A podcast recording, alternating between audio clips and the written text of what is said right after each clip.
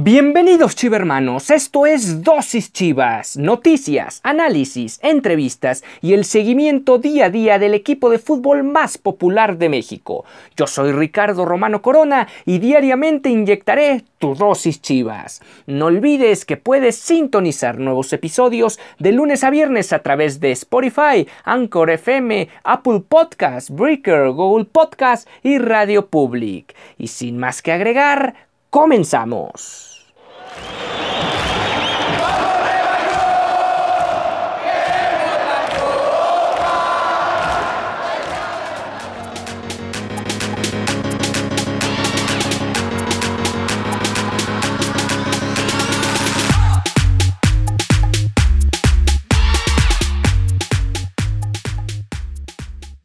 Arrancamos este mes de abril, es jueves 1 de abril del 2021. Esto es Dosis Chivas, la emisión 179 del equipo más popular del continente. Hoy vamos a hablar sobre varias cosas que competen al primer equipo que ya se está preparando de cara al partido frente al equipo de Santos el próximo domingo. Ya están regresando los, los seleccionados del preolímpico y los seis futbolistas se integran, aunque no en el el mismo ritmo a la actividad futbolística y física de los entrenamientos de Víctor Manuel Bucetich y todo su cuerpo técnico. Eh, hay reporte médico por parte del Guadalajara con respecto a dos futbolistas, uno que estaba precisamente en el preolímpico y otro que eh, lamentablemente a lo largo de su carrera ha sufrido lesiones eh, no tan graves, pero sí recurrentes y que de alguna manera han cortado una racha significativa o un progreso significativo en su carrera o no ha podido despegar como hasta cierto punto, hasta llegar a haber pensado en jugar en Europa. Estamos hablando de Iramir. Eh, ¿Qué es lo que dice el comunicado de prensa? Bueno, Irán Mier ha evolucionado bien tras el diagnóstico de lesión condral del cóndilo lateral de la rodilla izquierda. El trabajo de rehabilitación y de puesta a punto física que ha realizado ha propiciado que pueda estar disponible para el equipo a partir de esta semana, en caso de que así se requiera. Esto significa que él tiene la alta médica y por lo tanto el equipo lo podrá tomar en cuenta como titular para el partido del domingo en la tarde. Tras el partido de anoche con la selección preolímpica, Mayorga refirió molestias musculares. Sin embargo, el cuerpo médico del primer equipo trabajará en su recuperación para tenerlo disponible cuanto antes. Su elegibilidad, elegibilidad para el fin de semana dependerá de su evolución. Y aquí también habría que tomar en cuenta fatiga muscular que puedan presentar en los próximos días los otros cinco futbolistas que formaron parte de la selección preolímpica, ya que jugaron cada tercer día y además fueron encuentros exigentes, sobre todo por el tema mental o anímico que representaba este, esta competición, ya que México tenía la obligación o el compromiso de conseguir el pase a Tokio 2020. Y el que habló en conferencia de prensa el día de ayer miércoles fue Víctor Manuel Bucetich, ah, dijo varias cosas interesantes, vamos a hacer una recapitulación de todo esto. Eh, en estos momentos pensamos en que tendremos doble liguilla. Empezamos con Santos este domingo y después con los rivales restantes. Con tres partidos ganados podríamos obtener el pase a la etapa final. Sabemos lo difícil que va a ser la tarea, pero tenemos confianza en la capacidad del equipo. La derrota anterior quedó en el pasado y nos enfocamos en lo que viene. Lo más importante es que hay diálogo permanente. Sí, son seis partidos donde el Guadalajara mínimo tendría que ganar tres para poder aspirar a esos famosos 21 puntos donde ningún equipo en la historia de los torneos cortos se ha quedado fuera de las primeras 12 posiciones, un lugar que te da el mediocre pase a la ronda de repechaje. No hemos hecho las cosas bien, pero tenemos mucha confianza en que podemos mejorar. Fueron tres semanas sin actividad y hemos tratado de darle movilidad a muchos elementos del plantel con tapatío. Ahí está el caso de Beltrán, Huerta y Calderón, que participaron en la Liga de Expansión para no perder ritmo. Otros también han jugado en sub-20. Además, el domingo pasado sostuvimos un partido amistoso y contamos con el grueso de la plantilla. Vamos a ver cómo, cómo se encara este duelo. Eh, los seis futbolistas del Proolímpico deben regresar con el ánimo renovado lo que fue su participación en dicho certamen, que por cierto no los obligó a moverse de sede y por lo tanto de alguna u otra manera si se le quiere ver una ventaja con respecto a lo que puede presentar Santos con sus dos futbolistas que tuvo que prestar, además de algún otro que tuviera que ir a selección mayor, bueno, Eh, a diferencia de ellos, eh, los jugadores de Chivas se, mantuvieron en, la ciudad y por lo tanto no tuvieron que estar en este trajín de ir y venir de una ciudad a otra. Eh, perder estos días a los seis jugadores de preolímpicos son solo las consecuencias de su calidad y de que como son tan jóvenes, son tan jóvenes dan la edad. Que ellos no estuvieran nos permitió trabajar con elementos de la categoría sub-20 y del tapatío. Todo eso nos sirve para hacer un trabajo coordinado y no perder de vista a ningún talento del club. Eh, sería importante esto siempre y cuando el equipo estuviera teniendo buenos resultados y no estuviera en, entredicho la continuidad de Víctor Manuel Bucetich al frente del equipo, sea posterior al partido de Santos o al final del certamen que se está disputando en estos momentos. En el torneo pasado nos fue bien y en este certamen no hemos podido encontrar esa referencia. Chivas ha hecho un esfuerzo enorme desde la inversión y al jugar con puros mexicanos, por supuesto que me encantaría dar mejores resultados, así que seguiremos trabajando para agradecer el, apoyo y el respaldo, que, el respaldo que nos han dado la directiva. Tenemos confianza en poder revertir la situación y no somos de los que nos echamos para atrás. Pase lo que pase, seguimos hacia adelante. Pues sí, es como refrendar un poco lo que mencionó tanto él como Ricardo Peláez en aquella conferencia de prensa después del catastrófico resultado frente a las Águilas del América. Todos los elementos de Chivas tuvieron una labor fundamental para conquistar el título del Proolímpico. Claro que ese roce internacional sirve, aunque no sea el nivel que quisiéramos. Los seis jugadores están considerados por nosotros. No podemos ponerle atención solo a uno o a dos, aquí en el caso de que le preguntaron con respecto a Alexis Vega y Uriel Antuna. Todos han sido importantes, tanto que en este cierre de torneo será vital poder contar con todos ellos. Son diferentes circunstancias a las que viven día a día. Es un torneo sub-23 y los rivales no tienen un nivel, un, nivel tan alto. La actuación del Tri fue buena, es importante mantener la hegemonía en la zona al imponerse en estos torneos. Nuestros jugadores son de mucha calidad, gracias a sus cualidades pueden crecer en este tipo de escenarios y aún sin tener tanta experiencia, cuentan con un buen camino en primera división que los respalda. Deben mostrar ese nivel en cada cancha que les toque jugar. Y sí, de alguna manera ahí refiriéndose a lo que hizo el equipo eh, tricolor ahí en tanto en el Estadio Jalisco como en el Estadio Akron. Jimmy Lozano fue mi auxiliar en Querétaro e inició su trabajo como director técnico en sub-20 de Gallos. Es evidente que yo tengo, evidentemente que yo tengo más tiempo a los jugadores de Chivas que él. Puedo identificar sus capacidades plenamente. No descarto tener comunicación con él para ayudar a enriquecer a la selección nacional. Estamos para respaldar su trabajo. Es una realidad que hemos opinado distinto en algunos temas, pero el apoyo se les ha dado. Esto con respecto a que de alguna manera no le agrada tanto a Víctor Manuel Bucetich tener que ceder jugadores y más si es una buena cantidad, porque al final sí tuvo tres semanas para preparar el siguiente partido, pero no, tuvo, no pudo contar con el plantel completo. Y si estamos hablando de que son futbolistas que se van a una selección, significa que muy probablemente o lo más seguro es que sean los jugadores más importantes que tiene tu plantilla. Por ende, es una situación eh, compleja al final de cuentas llevar a cabo estos entrenamientos sin tus jugadores base en tu cuadro titular o por lo menos base de la plantilla. El abucheo es una práctica normal en la afición. Nuestra gente es exigente y a nosotros nos toca respaldar al jugador. Macías ha rendido, ha rendido resultados con nosotros y se agradece. Ha hecho su máximo esfuerzo.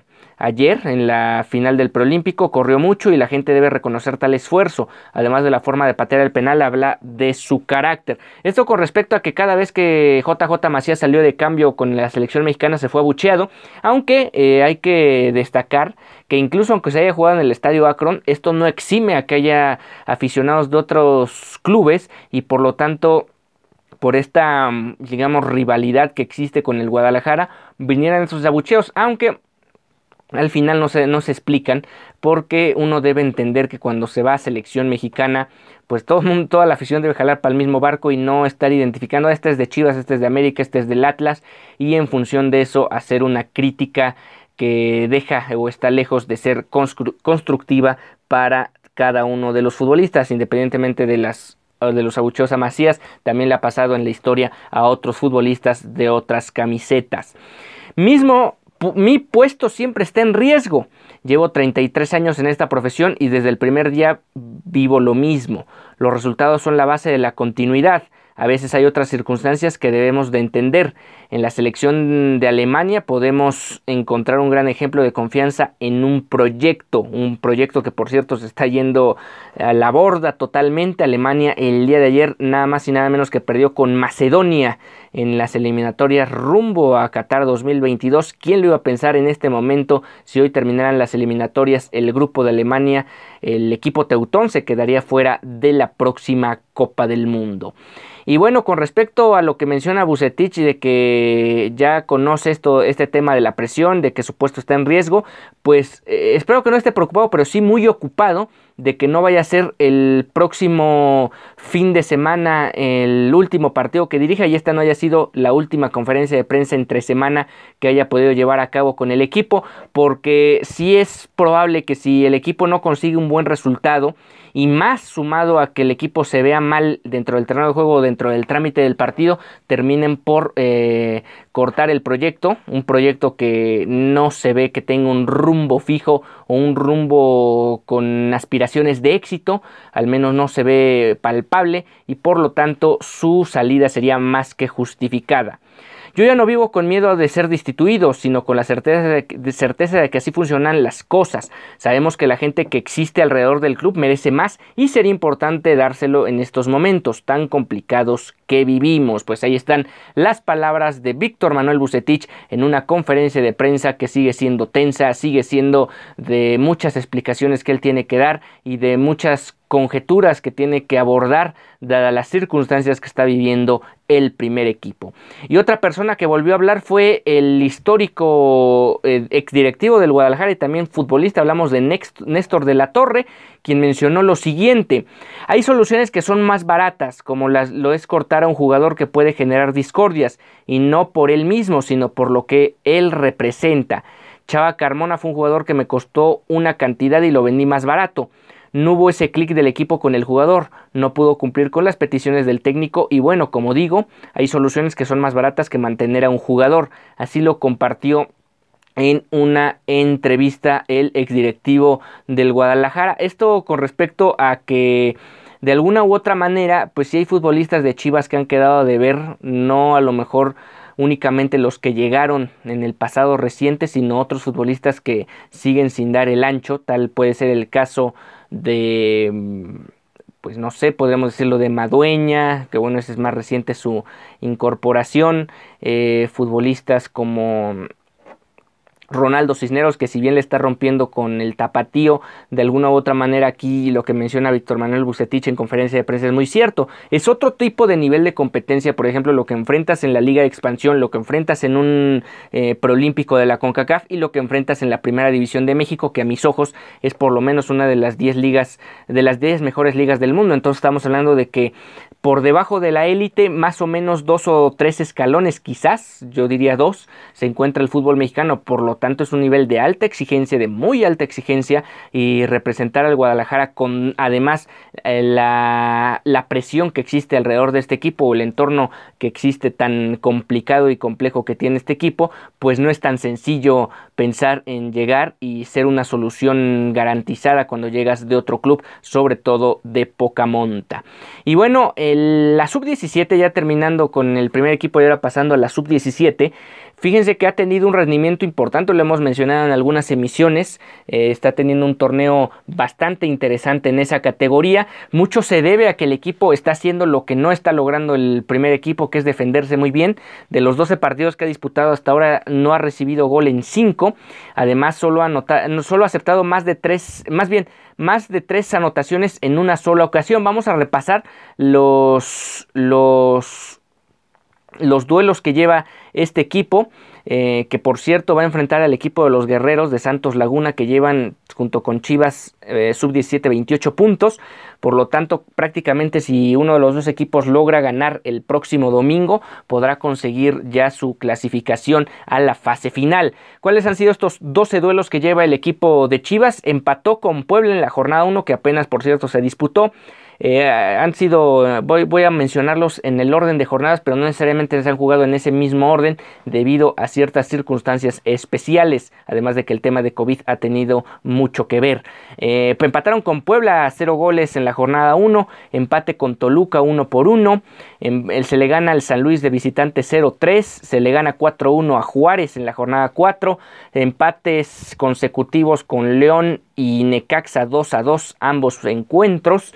Eh, se, pierde con Pachuca 3 por 1 en la Bella Irosa, 1 por 0 se le gana a Pumas, se le gana a domicilio a Querétaro 2-3 se pierde con Mazatlán 2-1, se le gana 3-0 al América Sub-17 y se le gana por la mínima en el último partido, bueno, en el penúltimo partido 0-1 a los Rayados de Monterrey. Ese ha sido el balance general que ha tenido el equipo de Chivas en este torneo y por lo tanto, pues sí, lo vemos, son cinco partidos donde no han recibido gol y en otros escasamente les han anotado uno y han sido capaces de anotar más que su rival en la mayoría de las ocasiones para por lo menos sacar un punto o si no llevarse los tres puntos que los tienen en los primeros cuatro lugares de la tabla del Guardianes 2021 de esa categoría sub-17.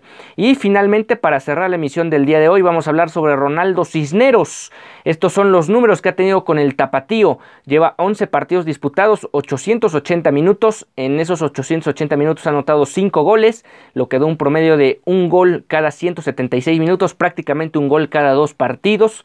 Además ha tenido dos asistencias, ha disparado 10 veces a gol, un dato muy interesante porque si ha disparado 10 veces a gol y ha anotado 5 goles, significa que de cada dos disparos anota un gol algo que demuestra lo certero que es a la hora de disparar a portería, aunque hasta cierto punto es una cuota baja de disparos, claro, considerando que está en un equipo de expansión, un equipo que está trabajando con jóvenes, que no únicamente su prioridad es ganar, sino también formar futbolistas y por lo tanto no todo tiene que ser únicamente anotar por anotar, anotar o ganar por ganar, aquí tiene que llevar una base sólida de un equilibrio entre la formación de futbolistas o terminar de formar futbolistas y ganar partidos o tener un buen torneo como lo están precisamente haciendo en este primer semestre del 2021.